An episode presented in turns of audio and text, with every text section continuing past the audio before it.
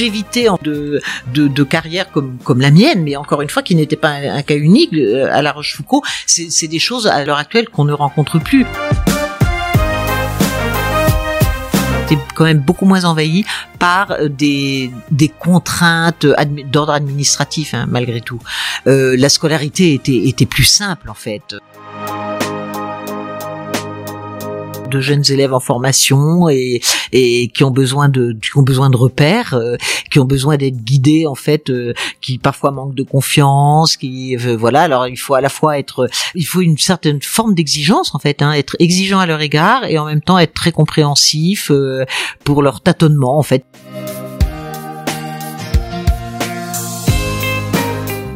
Et les élèves, n'en parlons pas, évidemment, pour eux, c'était euh, un phénomène euh, incroyable que de voir leurs professeurs, bah voilà, dans, dans un tout autre, avec une toute autre casquette, si je, si je peux dire.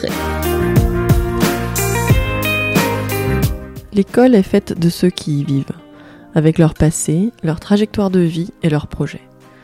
Je suis Elodie Soldani et je vous propose d'aller à la rencontre de ces personnes pour écouter leurs histoires bienvenue dans le podcast Écoutez la Roche.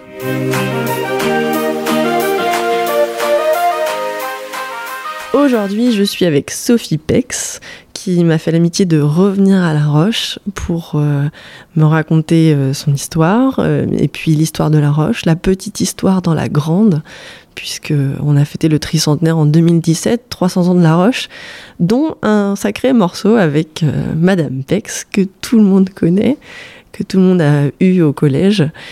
Euh, Est-ce que tu peux te présenter? Oui, très volontiers. Alors euh, effectivement, on a fêté les 300 ans, euh, le tricentenaire de La Rochefoucauld. J'ai passé un certain temps à La Rochefoucauld. Je n'ai pas passé quand même 300 ans, donc je ne vais pas. Euh, je vais essayer en fait au cours de, de, cet entretien de de, bah, de, de, de parler de, de, La Rochefoucauld, de, de, raconter des épisodes de la vie de La Rochefoucauld, mais ça restera quand même la vie relativement récente, même si j'ai je suis à La Rochefoucauld depuis un certain temps. Donc voilà, donc je suis effectivement Sophie Pex.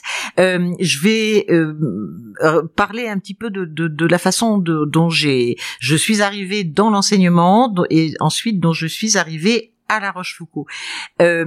Très brièvement, je ne vais pas insister sur ce point-là, mais au départ, je n'avais pas de vocation d'enseignante. Euh, j'avais en revanche un intérêt euh, assez passionné pour l'allemand, euh, pour l'allemand, pour les Allemands, pour l'Allemagne, intérêt que que j'ai, qui ne m'a jamais quitté d'ailleurs. je suis toujours une germaniste passionnée. comment comment ça t'est venu cette passion? Comment ça m'est venu? En fait, j'ai tout de suite accroché avec cette langue, alors que ma langue première c'était c'était l'anglais. Enfin, j'ai beaucoup apprécié le les Allemands, leur sens de l'accueil, leur convivialité, euh, le plaisir de parler la langue, donc de découvrir un pays absolument magnifique. Euh, la, bonne bière. Euh, Est-ce que t'aimes ça ben, non, en fait, je je ne suis pas. Je, je préfère le vin, mais il y a d'excellents vins aussi euh, en, Allemagne, entre autres euh, dans la vallée du Rhin, la vallée de la Moselle, etc. Mais je ne suis pas. Non, non, je ne suis pas une buveuse de bière en fait. Donc c'est pas. Ce n'est pas cet aspect-là qui m'a qui m'a attiré. Et donc j'ai j'ai j'ai par la suite fait des études des études linguistiques, euh, tout en gardant l'anglais d'ailleurs, mais en me destinant plutôt vers le vers l'interprétariat. Et puis, euh, de façon fortuite, en fait, j'ai rencontré le monde scolaire, donc de façon fortuite, parce que euh, à cette époque-là, euh, si on peut, oui, je vais utiliser cette, expression pour, voilà, à cette époque-là, comme c'est encore le cas maintenant, d'ailleurs, il y avait une relative pénurie de d'enseignants d'allemand pour cette matière et euh, mon école, l'école dans laquelle j'avais j'avais fait ma scolarité, savait que je faisais des études d'allemand et m'a donc demandé de venir assurer quelques heures d'enseignement, ce que j'ai fait avec plaisir, mais sans sans du tout euh, planifier mon avenir dans cette euh, dans cette voie-là. C'était souvent le cas. Hein C'était souvent le cas que les établissements démarchent les jeunes diplômés pour pour venir enseigner. Oui. Et à l'époque, du coup, ils commençaient directement comme ça. voilà devant les élèves. Et, donc j'ai fait ça comme un job, comme un job d'étudiant en fait. Et euh, jusqu'au moment où La Rochefoucauld euh, qui euh, alors La Rochefoucauld c'est enfin on va dire que c'est un établissement euh, qui fait partie qui fait en quelque sorte partie de de de, mon, de l'histoire de ma famille. Euh, je crois qu'il faut préciser ça euh, parce que euh, mes enfin la génération de mes parents la génération donc avec des oncles et des tantes pas des tantes pardon des oncles qui ont qui ont été élèves à La Rochefoucauld la génération de ma génération à moi avec des des frères cousins qui ont qui ont également été élèves à La Rochefoucauld Que des garçons Que des garçons, oui. Mais que des garçons parce que c'était une école de garçons. Euh, voilà, c'est ça. De, donc euh, La Rochefoucauld euh, était effectivement euh, initialement une école de garçons, sachant qu'en fait c'était une école de garçons et une école de quartier. Enfin, je crois qu'il faut préciser ça parce que dans, dans le quartier, dans le 7e arrondissement, donc il y avait en fait une école de garçons qui était la Rochefoucauld et il y avait une école de, de filles qui était euh, l'Institut Marie Auxiliatrice, euh, dit, enfin qu'on appelait couramment Institut Mérici et qui est actuellement l'Institut de l'Alma. D'accord, ça a changé de nom l'Alma. Voilà. Oui, oui, oui, oui, oui, oui, oui. oui, Ok. oui, oui. En changeant de congrégation religieuse d'ailleurs. Et ce qui fait que les familles répartissaient leurs enfants. euh, voilà, il y avait une rue de plus à traverser pour les garçons qui venaient jusqu'à la Rochefoucauld et euh, et les filles qui s'arrêtaient à l'avenue Bosquet. Euh, enfin, ça dépend de quel coin de Paris on est d'ailleurs, de quel coin du 7e on est. Et euh, les filles donc qui allaient de façon, enfin bon, voilà, c'était un peu la tradition du quartier, on va dire, les filles qui allaient euh, à, à l'institut Marie Auxiliatrice. Et donc voilà. Et donc euh, La Rochefoucauld a su par la, par euh, par euh, l'autre éta- établissement que que que j'étais que je pouvais assurer les cours d'allemand et donc m'a demandé et m'a proposé de l'enseignement, mais là cette fois-ci un temps plein. Donc on va dire que je- on changeait un peu de d'ampleur pour ce projet parce que là ça devenait un engagement plus sérieux, voire éventuellement définitif. Et je dois dire que j'ai beaucoup réfléchi pour savoir si j'acceptais cette proposition ou pas, puisque j'étais toujours pas, j'avais toujours pas vraiment dans l'idée euh, de faire une carrière, euh, de, une carrière dans l'enseignement. Donc j'ai pesé vraiment le pour et le contre, et puis finalement j'ai accepté. Euh, à l'époque j'étais assez jeune, j'avais un petit peu plus de 20 ans, quelque chose comme ça, et je crois que le jour où j'ai où j'ai signé avec le directeur euh, mon contrat de, de- d'enseignante, eh bien je ne me doutais absolument pas à quel point ça engagerait ma vie professionnelle. Oui, parce qu'après ta vie euh, été ancrée Euh, à la voilà, Rochefoucauld. ma vie professionnelle s'est passée euh, à la Rochefoucauld, tout à fait. De ce jour-là jusqu'au au jour de ta retraite l'année Voilà, dernière. absolument, Après, finalement, absolument, tout à fait. Ok. Une fois que j'ai que j'ai que je suis entrée à La Rochefoucauld, euh, j'ai j'ai totalement adhéré avec euh, avec cet établissement. En fait, j'ai j'ai adhéré avec le métier. Je me suis lancée à fond dans le dans le métier. Et puis, alors j'ai on peut dire que j'ai été servie par le par le fait que finalement il se trouve que j'avais un relativement bon sens de la pédagogie, euh, ce qui s'est avéré euh, utile évidemment. Est-ce qu'il y a eu un déclic entre le moment où tu hésites à accepter le poste à temps plein ou pas, et puis euh, le moment où tu adhères complètement et tu dis ok, euh, ma un- carrière se fera ici. un déclic que je ne sais pas si on peut appeler ça un déclic, mais on va dire que j'ai pris goût en fait à euh, transmettre. Enfin, euh, voilà, le rôle de la transmission évidemment dans l'enseignement, c'est c'est vraiment un rôle qui est vraiment privilégié. Et j'ai pris goût à transmettre cette, cette matière en fait. Pendant le, pendant longtemps d'ailleurs, ça a été euh, très très satisfaisant parce que la, à la Rochefoucauld, il y avait quand même un, un bon pourcentage, alors que le pourcentage général des élèves germanistes au niveau national était euh, malheureusement en déclin et, Oui. et toujours en déclin.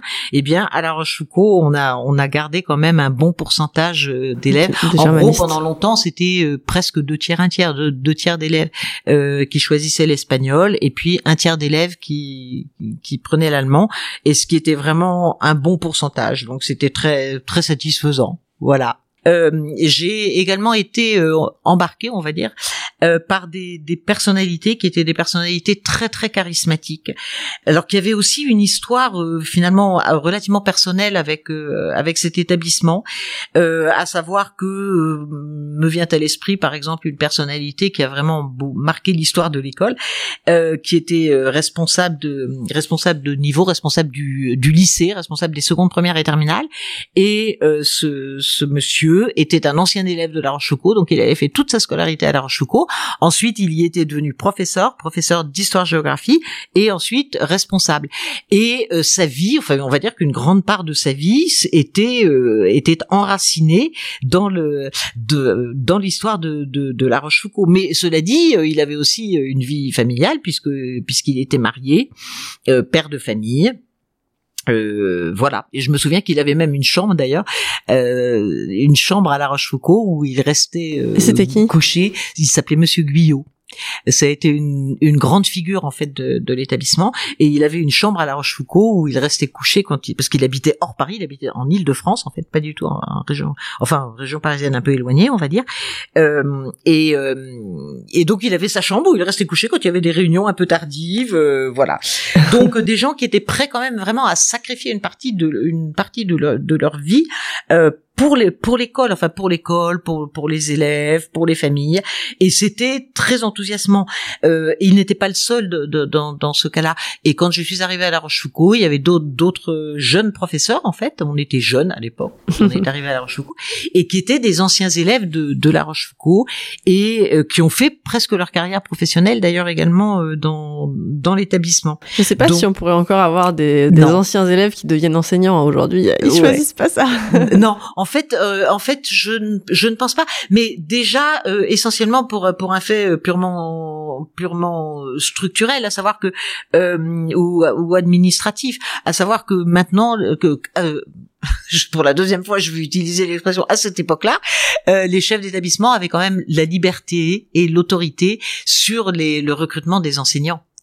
Euh, et c'est pour ça que bah voilà un, ancien un ancien élève avait envie de travailler à La Rochefoucauld, bah, il devait se présenter au chef d'établissement à condition évidemment d'avoir les diplômes euh, voulus, mais euh, et puis euh, si on sentait bah, ce, son charisme justement et Est-ce que c'était plus reconnu comme métier? Parce qu'aujourd'hui nos élèves ils s'orientent pas du tout vers cette carrière d'enseignement ça faisait davantage envie en fait. Hein. Oui, je pense que vraiment euh, quand je quand, quand je suis devenu professeur, euh, oui oui, je pense que ça ça faisait. Alors je veux pas dire enfin euh, enfin le métier est, toujours c'est un métier euh, extraordinaire en fait. Parce qu'aujourd'hui pour recruter un de nos anciens élèves pour le faire devenir enseignant, ne serait-ce que et, même si on pouvait le recruter mmh. complètement librement, je sais pas s'il choisirait cette carrière. Non, et, puis je pense que le sens de, de, le sens de la carrière aussi, enfin euh, le, le projet professionnel, euh, la façon de gérer ces projets professionnels, c'est quelque chose qui a quand même aussi énormément évolué, hein, en fait. Mm. Et déjà les jeunes, euh, le, la longévité en fait de, de, de carrière comme comme la mienne, mais encore une fois qui n'était pas un, cas unique euh, à La Rochefoucauld, c'est des choses à, l'heure actuelle qu'on qu'on ne rencontre plus. Et je pense que le regard le regard contemporain d'ailleurs euh, sur des, des, carrières semblables est un regard plutôt négatif, alors que nous, euh, pour nous, ça, finalement, on, est, on était bien là où on était, on avait envie de se donner à fond, de, de s'engager, et c'était plutôt vu comme une fidélité en fait, soit à l'établissement, soit à l'entreprise d'ailleurs, parce que c'était le cas aussi dans, dans, des entreprises, enfin pas uniquement dans, dans, dans, le dans le monde dans le monde scolaire, et c'était plutôt quelque chose de positif. Et Monsieur Monsieur Champagne avait l'habitude de dire que c'était une maison, La Rochefoucauld, notre mmh. maison, mais là quand quand je t'écoute en parler, c'est même euh, une famille. Oui, tout à fait, absolument. Lorsque tu parles de, de, de, ce moment où tu es arrivé à La Rochefoucauld, euh, on sent qu'il y a une proximité, euh, oui, entre adultes. Non, non, mais, mais, mais, tout à fait, il y avait effectivement quelque chose. Alors, La Rochefoucauld est toujours un établissement un peu familial, hein, malgré tout,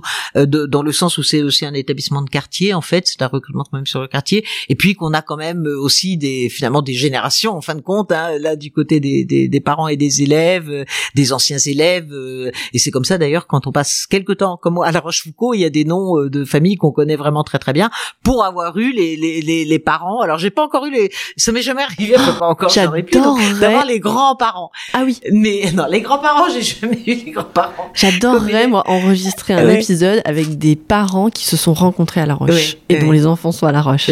Parce que là aussi, je me dis que dans leur vie, euh, cet établissement scolaire, il a dû avoir une importance euh, fondamentale. S'ils se sont rencontrés là, qu'ils ont fondé leur famille là.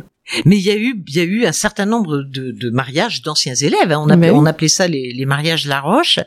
Et de plus, généralement, ces élèves-là euh, demandaient, enfin, que, que, que la célébration euh, soit soit faite par euh, par l'aumônier de l'école. En fait, il y avait, il y avait, un, on avait un aumônier, on avait la chance d'avoir un aumônier qui était attitré à La Rochefoucauld, en fait, et qui vivait dans La Rochefoucauld. D'ailleurs, il avait son studio à côté de l'appartement du, du, du, directeur, et donc il vivait à La Rochefoucauld. Il était présent euh, presque 24 sur 24 euh, à La Rochefoucauld. Et c'est lui qui généralement célébrait ces, ces mariages-là, ce qu'on appelait les mariages La Roche. Voilà. Alors nous, c'est presque un mariage La Roche parce qu'avec mon mari, on s'est rencontrés là. On n'a pas été élèves là, mais euh, on n'a pas été assez assez vieux. on n'est pas à La Roche depuis assez longtemps pour être élève, mais oui, c'est, ça doit être des, des moments qui sont particuliers. Oui.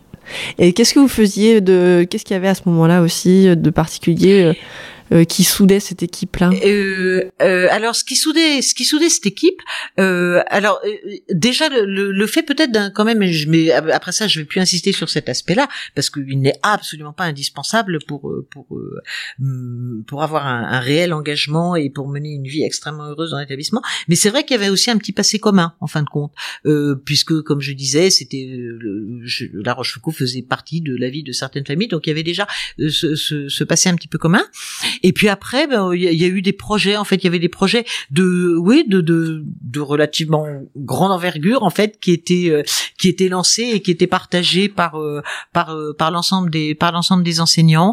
comme c'est encore le cas à l'heure actuelle, d'ailleurs. Hein. Mais si on parle de projets comme le projet des PAE ou comme l'investissement des, des, des, enseignants dans, dans, dans la catéchèse, par exemple, qui étaient qui était dû aussi au fait que que, le, que, que la structure de la Rochefoucauld était était différente, euh, que le, personnel euh, euh, qui était engagé dans, dans, dans la Rochefoucauld était moins nombreux en fait, et que donc euh, bah, finalement on participait à, à, beaucoup de choses parce que beaucoup moins nombreux. Oui oui, beaucoup moins nombreux. Beaucoup moins nombreux parce que euh, alors moi, je, je pense à euh, l'informaticien, euh, mmh. l'intendant, responsable des services généraux, la pastorale, euh, la vie scolaire, tout ça, mmh. ça n'existait pas. Mmh. Non. Alors si je peux faire un petit point, un petit point là-dessus justement, quand quand je suis arrivée, effectivement, alors il n'y avait pas de, il y avait pas de vie scolaire, il y avait pas de, il y avait pas de CPE, de CPE, il y avait pas d'éducateur, il y avait pas de surveillant. Enfin, il y avait en, enfin la vie scolaire, elle était prise en charge par le par le responsable de, de niveau et par alors moi en ce qui concerne le, collège j'avais un, un adjoint en fait un, collègue pour m'aider qui était une figure euh, aussi euh, assez je pense un, un nom assez connu euh, de, tout le monde à La Rochefoucauld qui est resté très longtemps aussi et qui, qui était Arnaud de Montjoie. Et qui vient de prendre sa retraite. Voilà. Et qui vient de prendre sa retraite. Et je me souviens que, que le soir, donc euh, avec Arnaud, on faisait un point dans mon bureau pour pour prévoir euh, euh, autant que faire se peut les aléas du lendemain, pour, pour prévoir éventuellement les, les, absences de professeurs, les permanences à organiser, etc. Donc on faisait ça lui et moi. Enfin c'était une charge quand même assez assez importante. Donc c'est lui qui surveillait les permanences. Euh, voilà. Oui oui oui oui oui oui oui un seul un seul surveillant. Voilà. Et puis après ça bon il y a eu un responsable il y a eu un, un, responsable de la vie scolaire par niveau pour le collège comme pour le lycée. Et puis après l'équipe donc a été complétée par euh, par euh, des éducateurs en fait. Voilà. Euh, pour ce qui concerne la pastorale, on a du mal à imaginer quand même. Hein. Exactement, exactement. Mais euh, à l'heure actuelle, ça serait ingérable en fait. Enfin, euh, à, à, deux euh, responsables de niveau plus plus uniquement une personne pour gérer toute toute la vie scolaire. Donc et entre autres tous les problèmes de discipline, des problèmes d'organisation aussi, éventuelle absence de remplacement, enfin absence de, de, de professeurs pour formation ou autre, enfin pour pour raisons diverses. ça serait impossible à l'heure actuelle. Et qu'est-ce qui faisait que ça marchait à l'époque? Ben ce qui faisait que ça marchait, en fait, déjà la société a changé euh, oui, oui, tout à fait. Non, mais je pense, enfin, euh, globalement, les, classes étaient peut-être plus enfin bon, j'aime pas, j'aime pas utiliser ce mot-là, mais je vais quand même le dire, était, parce que c'est celui qui me vient à l'esprit, que j'en trouve pas d'autres. Euh, les élèves étaient peut-être plus dociles en termes, en termes de discipline, mais on n'a pas envie d'avoir des élèves dociles. Hein. Il faut aussi que les élèves manifestent leur personnalité, etc. Mais on va dire que que la discipline générale était quand même plus facile à obtenir en fait. Enfin, elle était plus évidente. Euh, voilà, ça pour pour, pour, les classes, pour les élèves individuellement, pour les classes de façon générale, ça allait de soi qu'il y avait une discipline à respecter et donc euh, le respect de la discipline se faisait euh, le respect de l'adulte aussi. Euh, le respect de l'adulte absolument tout à fait le respect de l'adulte et ça va peut-être avec ce qu'on disait tout à l'heure sur le statut des enseignants aussi tout à fait tout à fait peut-être tout à fait. oui, oui. Il y avait, il y avait effectivement beaucoup moins de, de problèmes de discipline là des cas individuels euh, à gérer. Et puis euh, mais en fait ce qu'il y a surtout c'est que les finalement enfin les, responsables assuraient énormément de énormément de, de, de responsabilités d'ordre très divers hein, parce que là on n'en est que que qu'à la vie scolaire. Mais mais je pense aussi par ailleurs que parce qu'il faut avoir le temps de tout ça hein, et même en travaillant beaucoup beaucoup beaucoup en, en consacrant beaucoup d'heures et en faisant un peu l'impasse de ce fait sur sur sa vie familiale il y a un moment où ça tient plus voilà et, il y avait quand même beaucoup moins les responsables étaient quand même beaucoup moins envahis par euh, des des contraintes d'ordre administratif hein, malgré mhm. tout. Euh, la scolarité était était plus simple en fait. oui, euh, mais même les enseignants finalement. oui. Et la société. Hein, je crois que dans tous les dans toutes les branches, on a rajouté des contraintes administratives. Oui, oui, absolument, absolument. Qui font qu'une tâche qui se gérait à deux autrefois, et il faut cinq, personnes pour la faire maintenant. Oui, oui, oui, exactement, exactement, exactement. Mais ça, euh, si je pense par exemple, ne serait-ce qu'à l'organisation du brevet, l'organisation du brevet euh, à l'époque c'était très simple. Hein. Il y avait en tout et pour tout, il y avait trois, trois, trois examens écrits et, et c'est tout. Mhm. Euh, il n'y avait pas d'oral, il n'y avait pas. Là maintenant, on est à cinq épreuves écrites avec avec un oral plus des, des, tas de contraintes diverses. Là, là c'était donc trois, trois épreuves écrites et de plus, comme on était un, un, un établissement sous contrat, nos élèves allaient ne passaient pas les examens sur place, mais allaient dans un lycée public, un collège public. Oui, donc, euh, donc en fait, l'organisation du brevet, elle était assez simple. Après, elle s'est quand même pas mal, pas mal complexifiée, même si euh, bon, le brevet c'est pas le bac, mais c'est quand même euh, pas mal de choses, pas mal de choses à organiser. Enfin bon, c'est un exemple parmi d'autres hein, de, de même. Enfin, quand on voit le, enfin les, maintenant le, le, choix des options, quand on voit pour le pour le lycée entre autres, enfin pour le lycée, enfin avec les enseignes, le choix des enseignements de spécialité, etc. Bon, avant il y avait voilà, il y avait il y avait des sections, on faisait A, on faisait B, qui était la, qui était la, section qui, qui euh, sciences économiques, A littéraire qu'il n'y avait pas à La Roche, B sciences économiques et puis C euh, ou D et puis voilà et puis les cours étaient semblables pour tout le monde. Euh, là maintenant dans la, constitution des classes c'est un vrai casse-tête avec chaque élève qui qui a la qui fait à la carte en fait son son son menu pédagogique non pas gastronomique mais pédagogique ça devient quand même extrêmement compliqué. les choses se sont énormément complexifiées on va dire. donc voilà. autrement bon pour la pastorale, même chose. Il n'y avait pas de responsable de pastorale quand je suis arrivée. Et donc, euh, pour la catéchèse, et eh bien toute l'organisation de la catéchèse euh, reposait sur le sur le responsable, en fait. Euh, Avec des parents, du coup? Oui. Alors voilà. Alors l'organisation, il fallait déjà organiser les programmes, le contenu des programmes, si on peut parler de programmes en catéchèse, mais quand même si. Euh, et puis fallait euh, former euh, les, les, équipes euh, de catéchistes et on avait effectivement on avait beaucoup de parents et, et mais et beaucoup de professeurs en fait.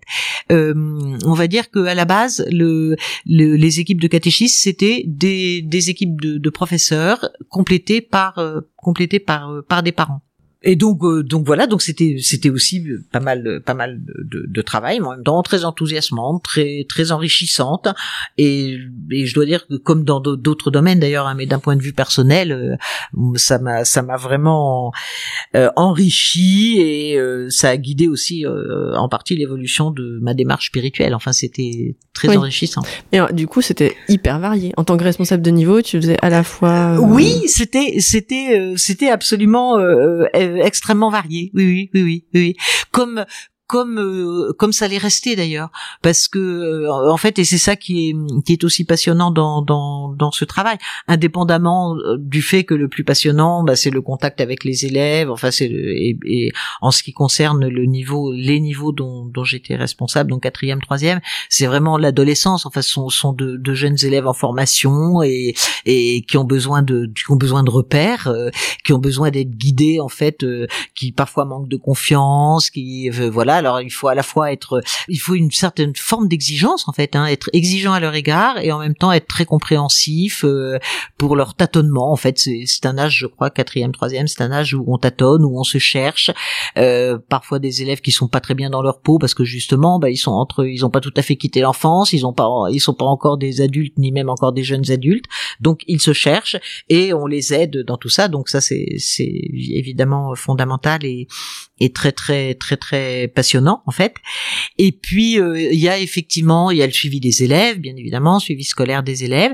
Et puis il y a tout un côté qui correspond à, à, l'organisation en fait, l'organisation de de, bah, de de, de la journée des élèves, de, du calendrier. Et ça c'est quelque chose qui m'a toujours plu en fait parce que bon j'avais j'avais une certaine j'ai une certaine rigueur donc ça correspondait bien euh, finalement à, une certaine forme de, de caractère qui était la mienne et dans cet exercice de responsable de niveau, est-ce qu'il y a eu des choses euh, difficiles à mettre en œuvre? Quand j'ai commencé, donc il y, a, il y, a, déjà un certain nombre d'années, euh, la structure de l'école était telle qu'il y avait euh, quatre classes de collège à chaque niveau du collège et il y avait trois classes à chaque niveau de lycée. Ce qui veut dire qu'il y avait quatre classes de troisième qui se retrouvaient dans trois classes de seconde. Et par conséquent, les bruits qui couraient, et j'avais vraiment énormément de mal en fait à les faire taire, à vrai dire, c'était que, eh bien, puisqu'il y a quatre classes de troisième et trois classes de seconde, ça veut dire que Madame Pex, eh bien, euh, vide entre guillemets une classe entière de troisième. Voilà. Alors, euh, en fait, ça, ça n'était bien évidemment pas du tout la réalité. La réalité, c'était tout simplement que c'était la structure de l'établissement qui faisait que euh, pendant très longtemps, à La Rochefoucauld, il y a eu trois classes par niveau, au lycée comme au collège. Et ça faisait, ça faisait des classes donc assez nombreuses. Et euh, la direction a souhaité euh, avoir des classes de collège moins nombreuses. Et donc, on a créé une quatrième classe sur quatre ans. Euh, c'était des, des, effectifs de combien? Alors, au lycée, il y avait euh, des classes qui allaient jusqu'à 35, 36, quelque chose comme ça. Euh, et euh, au collège, donc à partir du moment où on a eu ces quatre classes de collège, c'était des c'était des classes qui tournaient autour de la trentaine d'élèves. D'accord. Et avant, c'était plus nombreux quand il y avait que ah bah, trois quand Il y en avait que quand il y en avait que trois, oui. Bah oui. En gros, elles atteignaient les mêmes effectifs que les classes que donc les 40 élèves. Ah non, pas 40. Non non non non, j'ai ah pas dit 40. D'accord. Non non non, j'ai pas dit 40. 36. 36 au collège. voilà voilà, c'était des, des, des classes de, de, de 35-36. Donc, euh, donc euh, un directeur a, souhaité en fait euh, de donner davantage de de, de, de, de souplesse en fait et, d'écoute, de, possibilités d'écoute de, pour les élèves du collège. Et les quatre classes de collège ont été ouvertes en même temps ou ça a été successif D'abord une quatrième, sixième, puis une quatrième, cinquième. Voilà, c'est monté sur quatre ans. D'accord. Voilà. Et donc et ça n'a pas été poursuivi au lycée. Non, non, non. Non, non, mais je crois qu'il faut être conscient que, que les ouvertures de classe, en fait, c'est c'est une, une c'est une grosse affaire. Hein. C'est pas du tout. Euh, il faut pas imaginer que que, ça, que que ça relève de la de la volonté du chef d'établissement. Alors bien évidemment, il faut que le chef d'établissement ait envie de le faire. Mais après, c'est la décision, elle est prise. La décision et les budgets, en fait, ils sont dans les mains du rectorat. Euh, et bien évidemment, bah, les établissements privés sous contrat, même s'ils sont parfaitement reconnus par l'éducation nationale. Euh, euh, ne sont pas ceux qui passent euh, prioritairement dans, dans, dans, ce genre de dans ce genre de situation, sachant que bon c'est toujours une, une, question de budget. Hein. Euh, donc voilà, donc il faut il faut avoir l'autorisation et ça, ça, prend du temps et parfois tout simplement c'est refusé. Hein. Mhm. Donc ce qui fait qu'on a vécu pendant longtemps avec quatre classes de, de collège. Et d'autant plus dans cette période, je pense que l'ouverture d'une classe en ce moment, oui, c'est clairement pas la priorité. Ils, ils, essayent éventuellement de pas enfermer. Voilà. Mais il manque tellement de, personnel que que voilà, on est plus sur des fermetures de classes là dans, dans les académies euh, de Paris, Versailles et mm. Créteil. Mm. Euh, mm. C'est un peu la catastrophe. Hein. Donc ça a été une difficulté, euh, cette, cette structure avec quatre classes de collège et trois classes de lycée. Ben, c'est-à-dire que pour moi c'était compliqué parce que parce que la réputation était euh, était à la charnière euh, entre euh, la troisième et la seconde. Voilà, exactement. Oui, oui, Et puis donc après, alors il y a, y a, pas si longtemps que ça d'ailleurs. Enfin, je sais pas, peut-être une une dizaine ou une quinzaine d'années. Là, j'ai pas j'ai pas de date en, tête. Enfin, je suis incapable de dire la date. Donc, euh, on a pu poursuivre l'ouverture des classes. Donc, le, la demande a été acceptée et donc on a fait monter même chose, une quatrième classe année après année sur les je pense que ça fait plutôt 15 ans, parce que moi, ça fait déjà 11 ans que je suis là. Peut-être. Hein, j'ai connu euh, les quatre classes de lycée. Mmh. Ok. Et il y avait des, des, événements heureux? Il y a eu des événements marquants dans... Ah, des événements heureux, il y en a plein, plein, plein Et oh oui, non, mais majoritairement, euh, euh, oui, la vie à La Rochefoucauld est faite d'événements heureux. Il y a eu, par exemple, les JMJ. Euh, qui ont été euh, qui ont été donc les journées mondiales de, de, la, jeunesse. Alors pourquoi j'en parle par rapport à La Rochefoucauld? Parce que donc c'était ça c'était en, en 1997 que, que les JMJ ont eu lieu ont eu lieu à Paris et à La Rochefoucauld on a hébergé euh, à tout un groupe un groupe je crois qu'ils étaient 200 ou 300 quelque quelque chose comme ça de jeunes qui en plus de ça pour mon plus grand bonheur étaient des Autrichiens. C'est pas moi qui l'ai voulu mais j'ai énormément apprécié en fait. Euh, et donc, bah, pour donc ces, ces, ces élèves-là étaient hébergés euh, dans l'école. Euh, alors ils étaient, enfin, euh, ils logeaient à la dure, hein, bien évidemment. Euh, ils avaient leur leur tapis de sol et voilà, il, il faisait très beau et très chaud cette année-là, donc ça permettait de dormir à la belle étoile de dans la cour. Et donc, bien, évidemment, il y a eu toute une équipe à la fois de personnes qui étaient mm, personnels enseignants à La Rochefoucauld, dont je, je faisais partie, et puis des parents aussi, donc même chose, enfin de nouveau des enfin des des, des, des, rapprochements et un travail en équipe euh, avec les parents euh, qui ont assuré donc pendant euh, une dizaine de jours en fait on est on a été présent donc et on assurait en fait le l'accueil, enfin on faisait en sorte que tout se passe bien pour ce, pour ces jeunes qui par ailleurs dans la journée quittaient l'établissement assez tôt donc il fallait leur leur servir le petit déjeuner à 5 heures ou 6 heures du matin en fait. Ah oui. Oui oui, oui ils partaient ils partaient assez tôt. Tu dormais sur place aussi? Oui, alors voilà, donc j'ai effectivement euh, dormi dormi sur place. C'est la seule et unique fois. À la Belle Étoile? Non, je n'ai pas, je n'ai pas dormi à la Belle, à la Belle Étoile. J'ai fait une expérience beaucoup plus intéressante. J'ai dormi dans le dans l'appartement du directeur. Ah bah pas mal. donc il s'est trouvé en fait et ça, et ça collait. C'était une bonne coïncidence que le que le directeur de qui était Monsieur Bémer, qui après une longue carrière à La Rochefoucauld aussi, puisqu'il a été euh, chef d'établissement pendant 25 ans, quelque chose comme ça. C'est un record de longévité, oui, oui c'est. C'est Monsieur Bémer en fait a succédé au frère. Le, le dernier des frères que j'ai connu, en fait, j'ai travaillé pendant un an euh, en tant que professeur. Donc quand je suis arrivée, il y avait encore un frère, chef d'établissement, et puis après, la, et la communauté a complètement quitté euh, quitté l'établissement. Et donc voilà. Et donc Monsieur Bémer, après 25 ans de, de bons et loyaux services, euh, a quitté La Rochefoucauld et par conséquent, ben, c'était le, le, moment où il déménageait et son, son appartement était donc libéré. Et ce qui fait que nous avons couché euh, de, de, de, dans cet appartement, ce qui nous permettait d'être sur place, en fait, de nous lever très très tôt, de nous coucher très très tard, parce qu'il fallait qu'on attende que tout, que, que, que, chacun de, de nos, de nos protégés euh, soit ait bien réintégré la Rochefoucauld après leur journée passée à Paris dans différents lieux, en fait, de prière, de, de culte, de, de réflexion, etc. Donc t'as visité euh, dans la journée. Je, je, suis restée bloquée sur l'information. Tu as visité l'appartement du directeur. Qui a, voilà. Qui a dû bien changer depuis, qui a mais changé, je crois, oui, oui, oui, oui. Mais je crois cette pièce secrète. Euh, voilà, exactement, qu'il a été euh, pas mal, euh, pas mal rénové. Mais on va dire que c'était, que c'était pratique. Et c'était une ambiance extraordinaire, en fait. Alors, l'ambiance JMJ, déjà, c'est quand même aussi très, enfin, très fascinant, très, très enthousiasmant, très, très enrichissant. Et puis, tous ces jeunes à La Rochefoucauld, enfin, c'était, bien que ce soit quand même sur les vacances d'été, en fait. Donc. Et nos jeunes étaient là aussi, les jeunes de La Roche? Alors les, les jeunes de, de La Rochefoucauld, oui, ils étaient, mais ils n'étaient pas logés dans l'école en fait, puisqu'ils non, mais ils participaient à l'encadrement. Oui, euh, à ah non, à l'encadrement non. Ils, ils participaient, euh, ils étaient euh, au GMJ, au GMJ en fait. Hein. Ils participaient au GMJ. Oui mais donc ils logeaient chez eux. Mhm. Et donc oui, oui, on est revenu de, de, de, de l'été, on a interrompu nos vacances pour venir euh, à La Rochefoucauld, ce qui était encore une fois tout à fait de très très beaux, de très très beaux souvenirs en fait. Et puis dans le dans le même ordre dans le même ordre d'idées, donc euh, sur le plan spirituel, on va dire, on a eu la chance aussi d'avoir euh, des visites papales, mais alors là pas pas pas consacrées à La Rochefoucauld, mais où, où on a participé en temps, enfin on va dire en école on a participé en école, c'est-à-dire avec euh, avec les parents, avec euh, avec les professeurs.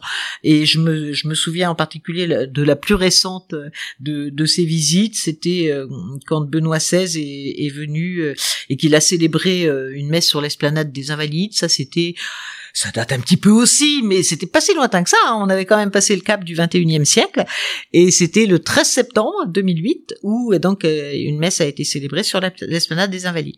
Alors évidemment, on était très très bien situé, c'était très bien, sauf qu'en fait tout le quartier avait été entièrement bouclé. Oui, c'est ça. On a l'avantage du quartier parce que je me dis voilà, c'est aussi parce qu'on est euh, dans un quartier qui est magnifique qu'il y a des événements de cette ampleur. Et donc bon. et donc on avait donné rendez-vous aux familles, aux professeurs, enfin tous ceux qui voulaient participer à 5 heures du matin. Et je rappelle qu'on est qu'on est parti donc euh, voilà comme euh, avec un quartier bouclé. Euh, voilà, on est parti en groupe à 5 heures du matin avec plein de familles, plein de d'élèves, de, de, de, de, très jeunes enfants parfois aussi d'ailleurs, pour se placer sur l'esplanade des Invalides. Voilà. Et puis de un peu plus lointain, il y avait eu également 5 heures du matin pour une messe à quelle heure? La messe était à 10 heures. ah oui. Oui, mais c'était quand même assez. Oui, c'était un événement. Voilà, c'était quand même, c'était quand même un événement, tout à fait. Et euh, et puis autrement, il y avait il y a, Jean-Paul II qui était venu également à Reims, là un peu plus loin. Euh, donc euh, ça c'était aussi un peu plus loin dans le temps puisque c'était en 1987. Et on était même chose, on avait organisé là des trajets en car, donc on était parti aussi communauté La Roche, voilà, avec parents, professeurs qui le souhaitaient, etc. pour aller à Reims pour se rendre à cette messe papale. Eh donc, voilà. T'as vu le pape deux fois. J'ai vu deux papes qui plus est, Jean-Paul II et Benoît XVI. Oui. Ouais, c'est pas mal. oui, oui. Euh, et puis par ailleurs, j'ai vu le pape aussi dans d'autres circonstances, puisque euh, pendant dix ans, j'ai emmené les élèves de troisième à Rome. Et donc là, à chaque fois, on organisait un pèlerinage à Rome, et donc à chaque fois, on avait l'audience, l'audience papale. Il y a de belles photos d'ailleurs, oui. de, de, de ces voyages-là. Il y a eu d'autres choses, euh, d'autres événements marquants dans ta carrière? Oui, enfin des, des, des, des, des épisodes qui m'ont marqué moi en tout cas, mais je pense qu'il était important aussi dans, dans la vie de l'établissement. Je voudrais euh, faire une incursion dans le dans le théâtre en fait, euh, car euh, si, si, on parle du théâtre à La Roche, je pense qu'on peut pas occulter une période qui a duré en gros une, une dizaine d'années et parler de, de, de quelqu'un à qui je rends hommage également. C'est quelqu'un qui malheureusement nous a quittés euh, plus tard après avoir quitté l'établissement donc euh, mais qui qui avait un, qui est mort d'un cancer euh, il y a 8 ans 8 9 ans et qui était qui était responsable qui, est venu de, de, Franklin. Il était préfet des études à, à Franklin. Je vais citer son nom pour lui rendre hommage. Donc il s'appelait Stéphane Janin et euh, il était préfet des études à Franklin et il est venu à La Rochefoucauld pour être responsable alors de cycles de niveau ou autre. Enfin on a des on a des noms, des dénominations qui, qui varient un petit peu. Bref, il a pris la responsabilité des classes de de sixième et de cinquième et euh, c'était un, passionné de un passionné de théâtre en fait. Et à Franklin qui est un établissement euh, qui a enfin bon l'établissement est plus grand que, que La Rochefoucauld et donc dispose aussi d'infrastructures plus plus vaste que celle que nous avons. Et il y avait, il avait une magnifique salle de théâtre, vraiment une très très très belle salle de théâtre, comme une salle professionnelle. Et il est arrivé euh, à La Rochefoucauld avec tous ses projets et tout son, son enthousiasme pour le pour le théâtre. Euh, et il a voulu nous le faire partager, à vrai dire. Alors il n'y avait pas du tout de théâtre? Oh, il y avait du théâtre avec Madame de Liraud. Si, si, il y avait du théâtre avec Madame de Liraud. Euh, euh, avec les élèves. Et, et en revanche il n'y avait pas de salle de, il y avait pas de salle de théâtre. Je sais pas c'est peut-être ça euh, le sens de ta question. Il y avait pas de il y avait pas de salle de théâtre. Mais euh, c'était juste après le, le la création du gymnase donc du grand et magnifique gymnase. Et de ce fait l'espace du gymnase avait été libéré et n'avait pas d'usage en fait. Et l'espace du gymnase eh bien c'est ce qu'on appelle actuellement la salle de théâtre. Et, et donc ce, ce Monsieur Janin, euh, est, euh, est arrivé et, a fait comprendre donc euh, que pour faire pour faire correctement bien, parce que c'était plus que correctement en fait, il voulait vraiment faire du vrai théâtre et pas du théâtre de patronage comme il comme il nous disait.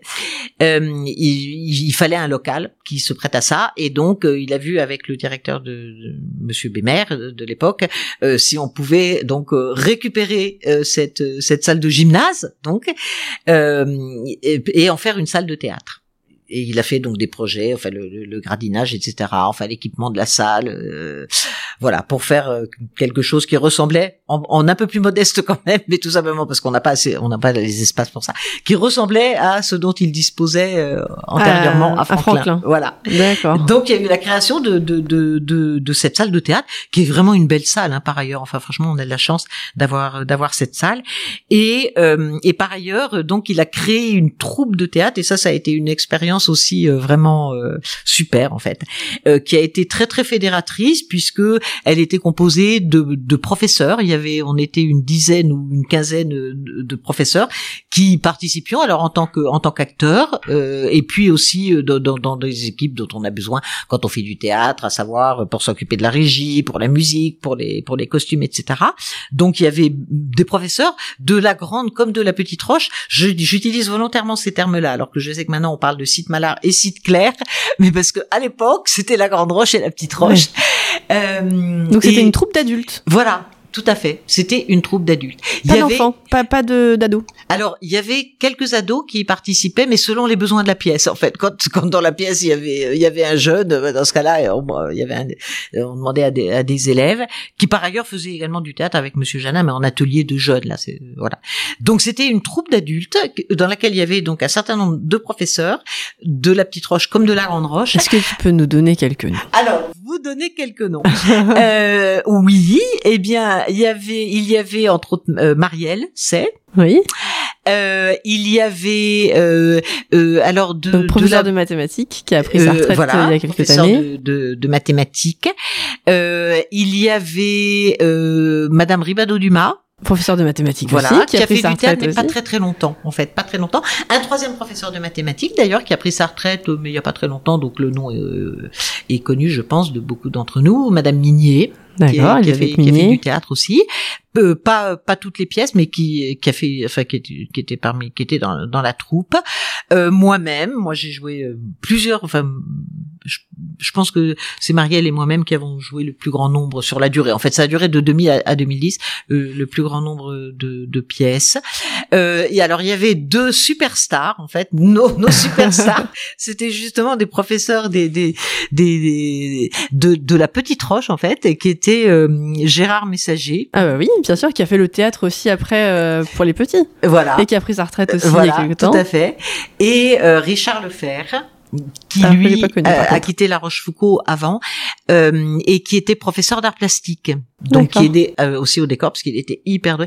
Et donc on va dire que c'est que, que que Gérard Messager et Richard Lefer c'était vraiment des surdoués du du, du, théâtre. En fait c'est voilà c'était peut-être des vocations euh, qui qui ont pas qui ont pas pu s'épanouir quand ils étaient jeunes mais en tout cas ils étaient vraiment enfin voilà c'était on vous imaginait aller boire un verre tous ensemble après euh, voilà. en et donc donc, donc une, une ambiance vraiment et puis il y avait Nathalie mais là je suis un peu gênée parce que je devrais retrouver son famille qui était était aussi euh, institutrice à la petite roche il y avait d'autres professeurs hein. j'ai pas cité tout le monde hein, ni, de la grande roche ni de la petite roche et, euh, et voilà. Et puis il y avait des parents, donc qui étaient qui étaient aussi euh, acteurs et qui étaient, qui nous aidaient aussi. Et donc on est devenu, enfin on est devenu un groupe d'amis en fait. C'était une troupe de théâtre.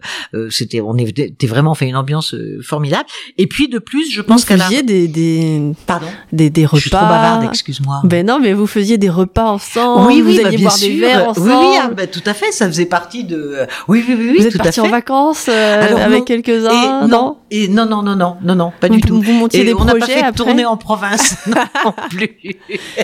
Vous montiez des projets pédagogiques après euh, euh, non, c'était là, là, en l'occurrence bah, des projets pédagogiques. On, on, non, parce que ça doit, collègues après. Ça doit participer à souder une équipe pédagogique. Oui, oui, tout à fait. Mais là, là, c'était le théâtre. Enfin, c'était vraiment le le, le, le, projet, c'était de monter la pièce et monter une pièce. Bon, c'est beaucoup de c'est beaucoup de, de, travail évidemment.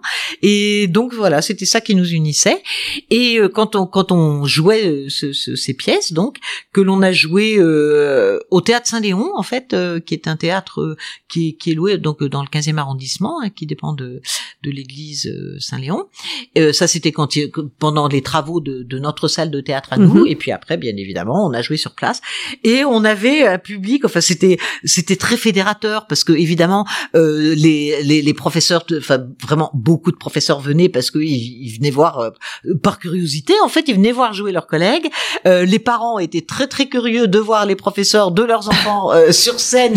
Et par ailleurs, de voir le, le, leurs amis aussi, puisqu'il y avait des parents donc euh, qui, qui jouaient et les élèves n'en parlant pas évidemment pour eux c'était euh, un phénomène euh, incroyable que de voir des leurs professeurs, euh, bah voilà, dans dans un tout autre, euh, avec une toute autre casquette, si je si je peux dire, et des, voilà. Et donc ce qui fait que ça aussi c'était très fédérateur. Parce ça J'imagine été- euh, si on transpose ça aujourd'hui et que euh, entre profs là on monte euh, un spectacle de théâtre, j'aimerais voir les, les gens qui viendraient nous voir. Ouais. Et puis il y avait aussi nos amis à nous, nos familles, etc. Donc voilà, donc ça a été, oui, oui, ça a été vraiment quelque chose de, enfin, oui, je pense de marquant. Enfin, moi, je l'ai vécu à l'époque, je l'ai vécu comme quelque chose vraiment d'important, on va dire, dans dans dans la vie de dans la vie de de, de la Rochefoucauld. Enfin, c'est Et dans ta vie quoi, un chose. fondateur. euh, Euh, tout à fait, oui, parce que j'ai fait cette expérience de théâtre qui était vraiment passionnante, enfin, qui était. Alors déjà, c'est un beau travail de mémoire en fait que d'apprendre que d'apprendre les Ça, rôles. c'est et dur, hein. puis euh, euh, et Ça, puis dur. euh, oui, puis j'ai découvert en fait cette ambiance de, de, de troupe, même si ça paraît peut-être un peu ambitieux de dire ça. Bon, voilà, c'était pas euh, c'était pas la troupe de Molière, hein, évidemment, et on n'était que des amateurs, mais n'empêche que ça crée quand même vraiment un esprit d'équipe, oui, un esprit Oui. d'équipe, de troupe, de Aujourd'hui, on fait du team building oui, ouais. pour construire les équipes. Oui. Autrefois, on faisait du théâtre. Quoi. Voilà, exactement, exactement. Et puis quand on était sur scène, on comptait les uns sur les autres. Enfin, c'était, ouais, c'était quelque chose. Ça crée de- des liens particuliers. Voilà, exactement. Ouais, Mm, mm. quelque chose de, de vraiment sympathique. Ouais. ouais. Ouais, j'imagine. J'imagine on crée des liens avec les personnes avec qui on arrive. hein. Quand on arrive dans une entreprise ou Mm. moi à La Rochefoucauld, en même temps que certaines, certaines personnes, on, on crée des liens au début qui me semblent être plus solides et plus durables que les liens qu'on crée après peut-être. Exactement. On garde un noyau qui est quand même euh, issu des... Alors, euh, bon, ça fait 11 ans que je suis là, donc euh, j'allais dire des 10 premières années, mais peut-être qu'on on est amené à, à rencontrer d'autres personnes tout aussi passionnantes et avec qui on fait des liens aussi après, mais c'est vrai qu'il y a des relations qui sont particulières. Tu voulais dire? Non, je, re- je rebondis juste sur ce que tu dis parce que effectivement, en fait, euh, ces, ces, ces anciens professeurs, ben, j'ai toujours des relations, on a de- de- de- des relations vraiment Amical particulière et forte et Oui. amicale avec elle. Et puis avec les parents, c'est pareil. Enfin, les- c'est c'est les parents avec qui donc on jouait et qui participaient, c'est- c'est c'est vraiment des amis. Euh, voilà, ce sont des, des vrais amis. On n'imagine pas se retrouver sur, sur une scène de théâtre avec des parents d'élèves. Oui, bah oui, bah ça se passait très très bien en fait. non, non, mais ils étaient plus parents et on n'était plus professeurs hein, que quand on quand on jouait ensemble. Voilà, on on n'était plus, il y avait plus du tout aucun clivage, aucun voilà. Oui, oui. Une relation qui était complètement différente. Voilà, exactement. Oui, oui, exactement. Une famille, hein. Oui, oui, on en avait parlé tout à l'heure, mais Et, oui. Et puis il y avait des, des professeurs donc qui ne jouaient pas mais qui nous aidaient énormément. Il y a Gilles Farouja par exemple qui nous aidait. peu- Il faisait la musique bien évidemment. Oui, tout à fait. Absolument. Euh, il y avait un professeur qui s'était spécialisé dans la régie et qui faisait ça à la perfection. Euh, C'était Claire Duclos, donc qui est partie Professeur de deux physique ans, chimie. professeur de physique, voilà, tout à fait. Et je pense que à la régie. Voilà, que beaucoup connaissent parce qu'elle est partie il y a pas très longtemps, qui était qui était à la régie, euh, euh, voilà. Donc une, une expérience tout à fait sympathique. Eh ben, ça donne envie de voir ça. Il n'y a pas des vidéos? Ça n'avait Euh, pas été alors filmé? si, je pense qu'on a des vidéos. On a de- des photos et je pense et je pense qu'il doit y avoir des vidéos, tout à fait.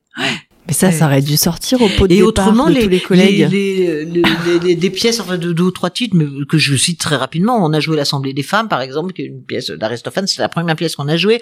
Ensuite, on a joué du Molière, on a joué l'Avare, on a joué les Fourberies de Scapin, euh, euh, avec l'un des deux professeurs que j'ai cité dans le rôle de Scapin, qui était absolument fabuleux.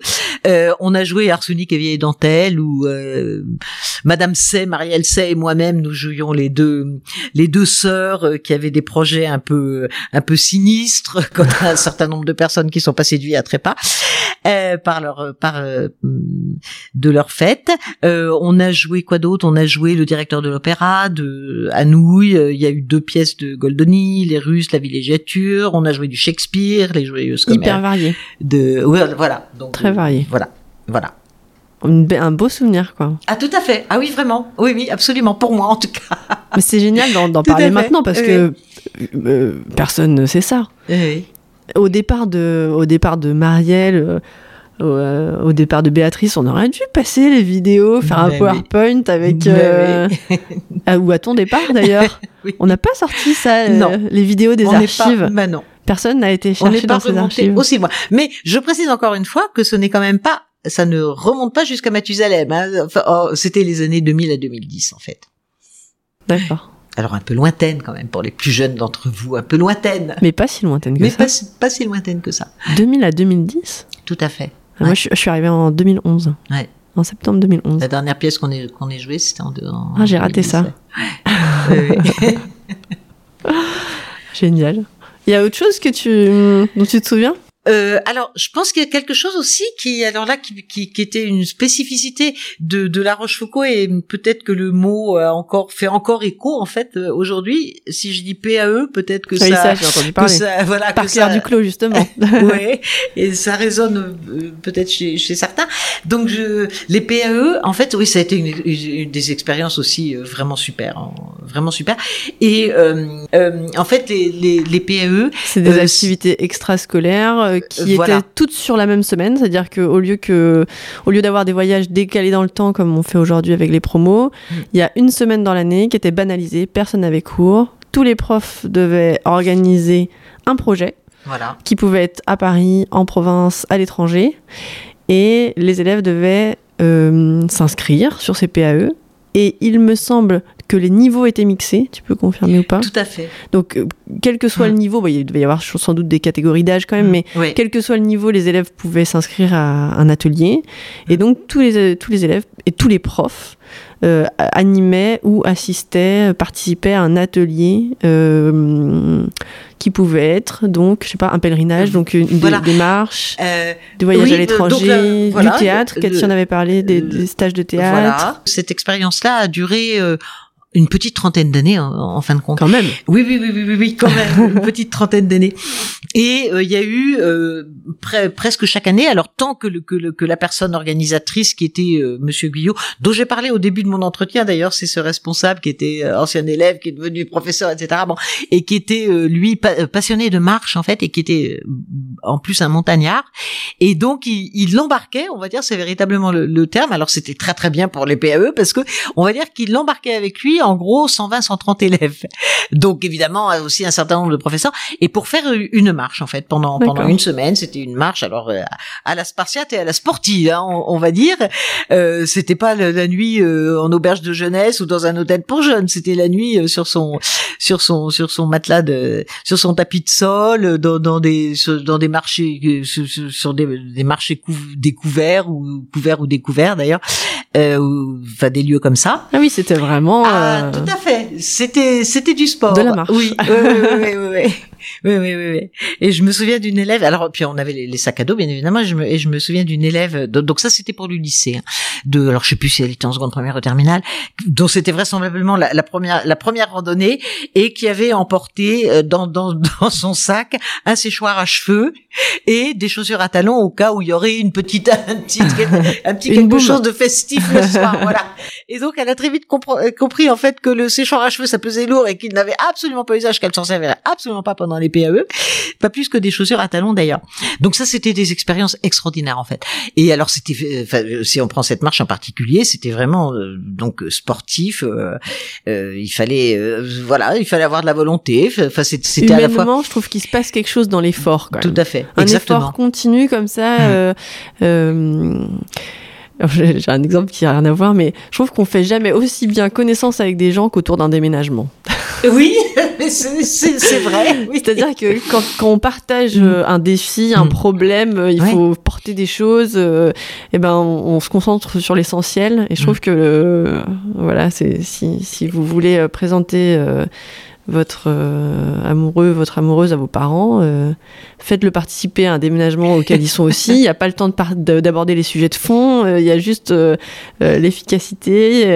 et puis on voit la, la personne dans son attitude. Elle est serviable ou pas. Elle est, elle est entière. elle- euh, dans sa posture. Je trouve que vraiment dans l'effort et dans la marche, c'est c'est la même chose. Mhm. En fait, on voit, il est endurant, il, il a le mental ou Mhm. pas. Euh, je trouve qu'on fait, on fait Il est facilement sympa avec les copains, éventuellement. Oui, il, est aide sympa, il a un qui- esprit d'équipe. Ouais. Euh, Il ou elle d'ailleurs. et on, on- on avait, euh, on, on avait fait le même constat euh, avec Cœur de Roche quand on est parti à Cœur de Roche, dans un environnement qui est quand même un peu hostile, où l'objectif c'est quand même de travailler. C'est important de constituer une équipe qui s'entend bien, Mhm. et, mais on, on sent très vite quand même les Mhm. personnalités euh, quand on est face à ce type d'épreuve-là. Mhm, tout à fait. Et c'est des liens qui sont différents oui, du oui, quotidien. Exactement. Oui, oui, oui, oui, dans quelque chose d'un peu éprouvant en fait. Oui. Et puis on garde des souvenirs magnifiques en même temps. Puis on est content de de- d'être allé au-delà de ses limites. En fait, on découvre aussi ses limites. hein. Mm. Et quand on fait ça, quand on donne la possibilité de cette expérience à des jeunes, c'est c'est vraiment très éducatif. Hein. Et Parce de que ces projets, de évidemment, soi. c'était des projets éducatifs, Oui. euh, éventuellement pédagogiques. Et donc, euh, Elodie, tu tu as très bien présenté. Je voudrais juste euh, euh, peut-être préciser que, euh, en fait, ça avait été mis en place parce que c'était euh, une réforme, là, ce qu'on appelait la réforme Abi. Donc ça, c'était en 78, je crois, et euh, qui, qui euh, c'était un ministre de un des nombreux ministres de l'éducation nationale que j'ai connu euh, et, et donc qui avait euh, qui avait réf- qui avait fait vraiment une réforme de collège. Ça c'était un petit point de sa réforme. Il demandait que 10% de l'horaire euh, scolaire soit consacré à des activités euh, extrascolaires. Donc ça s'appelait aussi les 10% voilà. Et donc euh, Elodie a expliqué comment on a géré ça sur une semaine. Donc ça, c'était les 10% d'activités Euh, voilà. extrascolaires. alors là, étaient- pourquoi c'est devenu une spécificité? Parce que c'est c'est vraiment devenu une spécificité de La Roche, tout simplement parce que ce monsieur Abi, donc, eh bien, a été ministre de 74 à 78, et comme c'est le cas, euh, j'ai pu vivre ça aussi, comme c'est le cas de nombreuses réformes, eh bien, il a quitté le gouvernement et sa réforme a quitté le gouvernement avec lui et a quitté donc euh, l'éducation nationale, ce qui fait que, que ces fameux 10% bah, sont tombés dans l'oubli. Euh, ces PAE donc sont- ont été supprimés, sauf que nous, on a trouvé que c'était vraiment extrêmement intéressant et on a continué ça pendant donc une petite euh, 30 ans. euh, oui, c'est ça, une petite trentaine d'années. Oui, je pensais pas fait. que ça avait été aussi long. Si si, si si. C'est pour ça que tout le monde en parle. j'ai pas la date précise, mais c'était entre euh, 25 entre 25 et 30 ans. Je dis entre 25 et 30 ans parce que j'ai pas les, les dates précises, les dates de début je les ai, mais la date de fin je l'ai pas exactement. Mais euh, et l'idée c'était c'était aussi, enfin ça changeait du tout au tout aussi les relations que les élèves avaient avec euh, avec leurs professeurs en fait. Euh, voilà, Euh, entre autres, Oui. bah, c'est ce que tu disais tout à l'heure quand on en bave ensemble euh, dans Oui. les Pyrénées par exemple avec euh, son sac à dos sur le dos, bah finalement tout le monde est, est, est au même niveau. Hein, et parfois ce sont les élèves qui sont meilleurs que meilleurs que les que les professeurs. Et je me rappelle dans, la, dans le même ordre d'idée, d'ailleurs aussi un PAE sportif, d'avoir fait un PAE avec les avec les professeurs de ces professeurs de PS qu'il avait organisé. Euh, C'était de la bicyclette là. Et c'était euh, dans, dans la région du Périgord, qui est une région qui n'est faite que de côtes et de descentes. À une époque où le vélo électrique n'existait voilà. pas. Et puis, de toute façon, je pense que ça aurait été totalement banni. Et donc, euh, euh, donc je, voilà, donc j'ai fait, j'ai, fait ce, ce PAE là. C'est vrai que les rapports peuvent être inversés parce que souvent c'est euh, l'élève qui a besoin de l'enseignant et, et Mais dans voilà. une situation pareille, euh, ben on peut très bien en tant qu'humain avoir besoin voilà. d'un autre humain qui Et se voilà. trouve être notre élève. Et voilà. Et je n'insisterai pas sur le fait que même si j'aime beaucoup la, la bicyclette, en fait, je n'étais pas celle qui arrivait en premier en haut de la côte. Et que généralement, il fallait m'attendre. Eh oui, Ouais, je suis pas très forte non plus. Euh, D'autant plus que c'était majori- majoritairement masculin, en fait, le, la constitution de ce PAE. Autrement, bon, euh, pour citer d'autres exemples, moi, je, j'ai organisé aussi un PAE tournant autour de la gastronomie, par exemple, pendant une semaine. J'ai participé à un PAE sur l'astronomie également. Euh, et puis, il y avait de, de Tu t'y des- connais en astronomie? Euh, non, pas du tout. Mais en fait, non, non. Mais le, le tout, c'est de trouver le bon intervenant en, Ah oui. en fin de compte. Et, et de plus, là, j'ai j'ai dit, j'ai bien dit que j'ai participé. Hein, j'ai pas organisé. Donc j'ai participé et ce PAE était pris était pris en charge par des professeurs scientifiques. Ah oui, Voilà. d'accord. Qui avait amené le thème sur la Euh, voilà, table exactement. Et moi, j'y ai participé en tant que qu'accompagnatrice. voilà. Exactement. Donc des, donc des sujets très variés et euh, pas du tout majoritairement des voyages, hein, parce que déjà euh, les, les voyages. euh, alors en, même temps, bon, moi je me rappelle de voyages à Florence, de voyages en Hollande, de, de, voyages, euh, euh, enfin différents voyages. Les voyages à Rome dont j'ai parlé tout à l'heure, c'était pas dans le cadre des PAE, c'était après. Euh, mais en fait, il fallait aussi respecter le budget des parents et entre autres à La Rochefoucauld où nous avons des familles qui peuvent avoir, on peut imaginer qu'une famille ait quatre enfants répartis entre le- le collège et le lycée. Donc comme les, les élèves euh, de- devaient obligatoirement participer à, ces- à ces PAE, si on ne proposait que des voyages, ben, ça veut dire que les familles auraient dû... euh, Oui, il, fallait, il en fallait pour toutes les bourses. euh, Voilà, exactement. Enfin, ça, ça, ça aurait vraiment fait beaucoup trop onéreux. Et donc, il y avait des PAE qui étaient, euh, alors avec beaucoup moins de transport, voire euh, essentiellement sur Paris, et qui étaient tout aussi intéressants parce que vraiment. Astronomie, vous n'aviez pas été à l'observatoire de Meudon? Euh, bien sûr que si. Oui, donc Oui, voilà, oui, c'est oui, pas très tout à loin. fait. Voilà, On a beaucoup de choses à Paris, on a beaucoup de chance. oui, hein. oui, exactement. Oui, oui, oui. oui. Et euh, donc voilà, donc c'était des sujets vraiment, euh, vraiment très très très variés. Mais je je vais dire que enfin je vais dire que l'enthousiasme que ça générait chez les élèves était absolument proportionnel euh, à l'investissement relativement colossal que cela supposait de la part des enseignants en fait. Ouais. Voilà. C'était des beaux moments. Ouais. Et c'est pour ça que ça a été plébiscité si longtemps. Et voilà, exactement. Tout à fait. Oui, oui, oui, oui, oui. C'est génial que tu puisses euh, échanger là sur les, les éléments marquants euh, de La Roche parce que c'est vrai qu'on s'en souvient pas. Enfin, moi, j'avais entendu parler des PAE, mais j'avais jamais entendu parler de la troupe de théâtre euh, d'adultes, de profs et de parents d'élèves. Et hum, c'est beau de voir que en fait, c'est une école qui vit. Oui, il s'est passé beaucoup de choses et il s'en passe encore beaucoup évidemment. Mm. Et, et je suis contente de garder une trace de, de tout ça. Et, oui. Et puis finalement, bon, là, ce que ce que j'hésitais, c'était c'était aussi, je pense, mais c'était des expériences. Je, je les ai pas choisies pour cette raison-là, mais ce sont des expériences en fait qui concernaient toute la communauté de, de, de l'établissement, euh, les professeurs, les familles, les élèves, enfin voilà, tout le monde, tout le monde ensemble et Et qui mixait les niveaux aussi. Donc, exactement, euh, tout à fait. qui donnait une identité tout La Roche plus qu'une identité, identité de niveau. Aujourd'hui, euh, on fonctionne quand même pas mal par promo. Et c'est vrai que c'est un des seuls événements finalement Mm. qui mixait euh, les, les élèves de différentes promos. Le, Ouais. le- le théâtre encore un peu, parce que du coup, théâtre, c'est seconde, première, terminale. Ouais.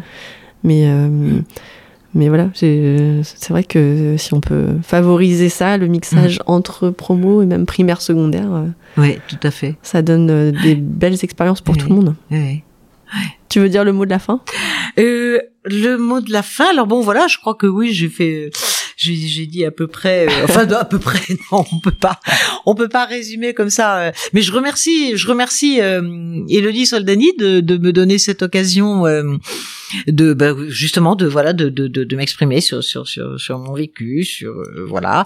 Euh, je le fais avec un an de retard, donc euh, finalement, mais oui, je pense que parce que ça fait un an que t'es parti en retraite. Voilà, ça fait un an que je suis partie en retraite, mais l'année dernière, bon, c'était en fin d'année, bon, l'année avait été euh, compliquée, assez chargée. Pense- proposé d'enregistrer un épisode euh, l'année dernière, Voilà. en fin d'année. Exactement. T'avais refusé, t'avais trouvé que c'était pas euh, la place euh, de le faire à ce moment-là. Voilà, et puis voilà, là, avec le recul d'un an, je le fais, je le fais extrêmement volontiers là, Oh, et même, euh, oui, oui, enfin, je suis même très très contente que, que De faire le point, Voilà. de, de Euh, garder enfin de faire le point ça. oui mais ça le point je le fais avec moi-même en fait non non mais je suis contente en fait de faire partager en fait de, de faire partager ces expériences bon voilà j'ai je m'excuse auprès j'ai été longue enfin j'ai beaucoup parlé je t'ai peut-être pas laissé euh, la parole suffisamment.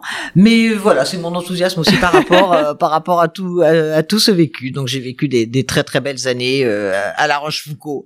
Et t'avais fait une belle liste, il fallait rien oublier, donc euh, Ben, euh, il y avait oui, beaucoup de choses à points, dire. euh, voilà voilà. Merci beaucoup Sophie d'être revenue. merci beaucoup Elodie. Et puis profite bien maintenant. merci bien